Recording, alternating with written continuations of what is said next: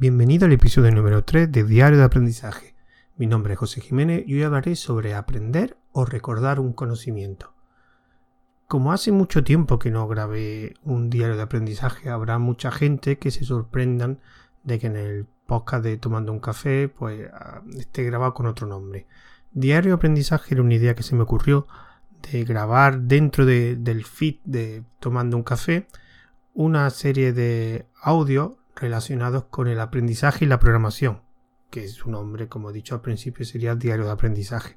Este, este es el tercero y serían pequeños audios de unos 5 o 10 minutos sobre el tema ese de aprendizaje y programación. Así que esto es pues, un poco recordatorio para aquellos oyentes que sean nuevos y no pudieron escuchar o no se acuerdan de los dos primeros diarios de aprendizaje que fue hace bastantes meses. El motivo del audio este es, como he dicho en el título, aprender o recordar un conocimiento. ¿Y esto por qué se me ha ocurrido?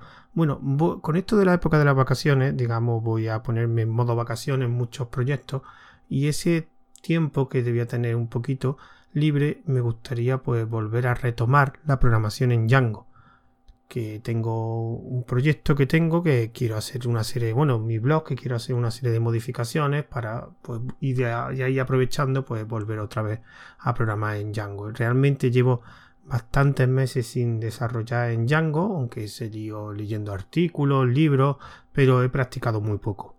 Y a raíz de esto, pues me surgió el tema de, bueno, a la hora de retomar Django, mm, me surgió una duda de algo que necesito aprender Django de nuevo o recordar conocimiento olvidado. Claro, pues a, través de esa duda que tengo, pues se me ha ocurrido grabar este audio sobre mi, una pequeña reflexión sobre lo que es la diferencia entre aprender o recordar. Pero primero vamos a entrar en contexto para saber cómo se aprende un lenguaje de programación. Bueno, a la hora de aprender yo lo considero como un camino, es como recorrer un camino, que yo llamo el camino de conocimiento. Primero va aprendiendo los conceptos más simples de ese lenguaje de programación y esos conceptos nos servirán de base para aprender otros conceptos más complejos. De esta forma va adquiriendo conocimiento y va avanzando por ese camino, ese camino de conocimiento. También en ese camino pues te puede encontrar bifurcaciones, o sea, tienes que elegir por qué, por qué bifurcación va, va qué, cuál es la que va a escoger.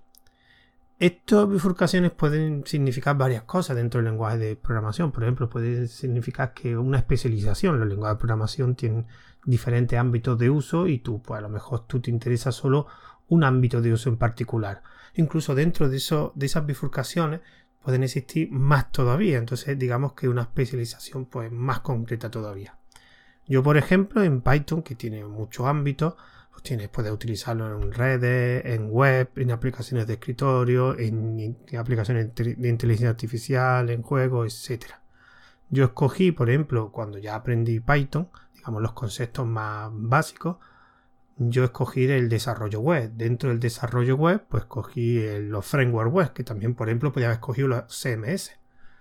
Y dentro de todos los frameworks web que hay disponibles en Python, pues escogí Django. Esas son, digamos, todas las bifurcaciones que fui eligiendo. Claro, en todas estas bifurcaciones pues aparecerán pues, más conceptos que deberemos aprender y que implicarán nuevos conceptos, nuevos conocimientos que va adquiriendo y que va avanzando a lo largo de ese camino. Pero claro, un concepto no solo se debe aprender, también se debe asimilar. Y esto último se realiza pues con práctica. Simplemente pues desarrollando código porque todo concepto que tú aprendas, después debes saber aplicarlo de forma práctica en, un lenguaje de el lenguaje de programación que estás aprendiendo. Si no, pues todos los conceptos, digamos, tienen alguna aplicación en, un lenguaje de, en el lenguaje de programación. Al principio, evidentemente, la primera vez que haremos esa aplicación de forma práctica, al principio necesitaremos algún material externo que nos ayude, un tutorial, un vídeo, un libro, una práctica, un ejercicio, que nos ayude a la hora de trasladar ese concepto, digamos, más o menos teórico a esa mm, aplicación práctica. Claro, conforme vayamos practicando, ese material será menor, digamos, lo iremos poco a poco asimilando, hasta que lo asimilemos completamente y no necesitaremos ningún material, digamos que ya sabemos hacer, sabemos aplicar esos conceptos, digamos, como de memoria, digamos, no hace falta que veamos cómo, cómo se aplica o necesitaremos alguna ayuda.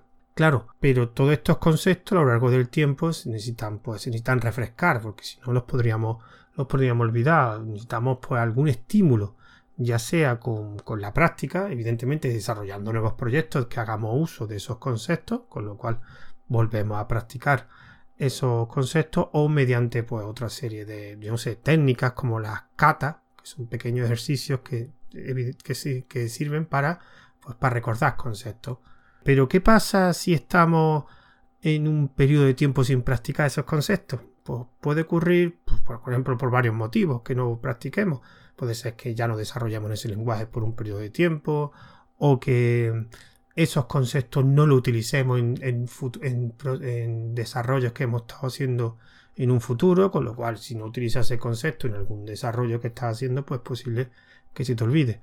Claro, en principio al no practicar esos conceptos digamos que son como digamos olvidados de nuestro cerebro porque después cuando todos los conceptos los asimilamos lo que hacemos es pues digamos los tenemos digamos almacenar en nuestro cerebro y nos resulta más fácil recuperar. Pero claro si no lo practicamos se podrían como olvidar pero no borrar.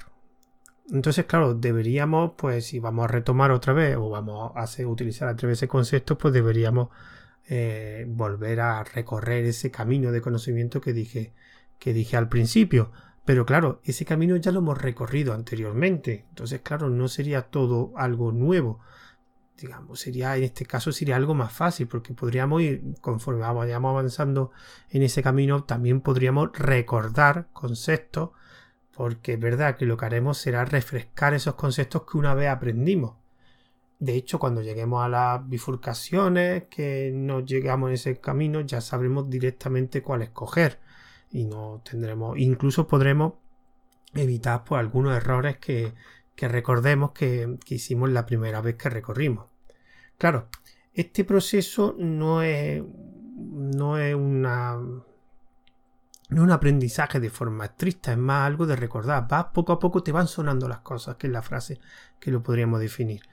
Claro, todo esto dependerá del tiempo que transcurra en que no has vuelto a tocar esos conceptos, no has vuelto a utilizarlo. La última vez que lo practicamos, cuanto más tiempo pase, pues es más, es más dificultoso, es más difícil pues recordarlo ese, en ese camino de, conocimiento. De hecho, si el periodo es muy grande, es posible que hasta tengas que aprenderlo de nuevo. Lo que pasa es que incluso ahí mm, siempre dice, uff, esto me suena vas recordando cosas, aunque lleve un montón de tiempo, incluso después tu cerebro, digamos, va, va recordando. Es verdad que el aprendizaje tiene que ser más, más, un poco más estricto, más que recordar, pero aún así tendrás conceptos que irás que irá recordando. Entonces, en mi caso, para resumir esto, en mi caso, yo creo que, y es lo que en futuros audios de diario de aprendizaje me gustaría también grabar, pues contar ese proceso de, recordar, porque yo creo que lo que tendré que hacer es más bien recordar las cosas que aprendí de Django hace unos meses, tampoco hace fue hace mucho, mucho tiempo, muchos años, sino fue hace un periodo relativamente corto, y recordar también el material que ya tengo lo puedo volver a utilizar y no tengo que buscar material porque otro de los procesos que también gasta más tiempo en, en la hora de aprendizaje es pues, encontrar buen material que te enseñe y ese material ya más o menos lo tengo y lo conozco y más o menos he estado leyendo, pero no he estado practicando. También el entorno de desarrollo utilizaré el mismo que utilizaba en su tiempo, que la verdad no me acuerdo cómo, cómo usarlo, pero seguramente me costará menos, menos utilizarlo. Así que aquí en este caso yo creo que el proceso será recordar cosas. Recordar cosas más que aprender. Recordar conceptos, recordar herramientas, recordar flujos de trabajo. Y esto pues es lo que voy a hacer en breve, aprovechando ya que digamos el mes de julio entro en modo de vacaciones de mis proyectos y me gustaría pues a lo largo de diario de aprendizaje pues comentar o explicar cómo voy haciendo ese proceso de recordar. Así que no me quiero extender más y recordar que aunque este se llama un diario de aprendizaje es un, voy a utilizar todos los métodos de contacto de tomando un café porque digamos que una sesión de tomando un café, así que los métodos de contacto, pues tengo un email que es tomando un café una cuenta de Twitter que es tomando guion bajo un guion bajo café, un grupo privado de oyentes que estará a su dirección en el canal de Telegram arroba tomando un café donde subiré el audio de este, de este podcast y también se distribuirá por la plataforma Ancho FM e iVoox y haré una pequeña reseña en ruteando.com. Me despido de vosotros hasta el siguiente audio.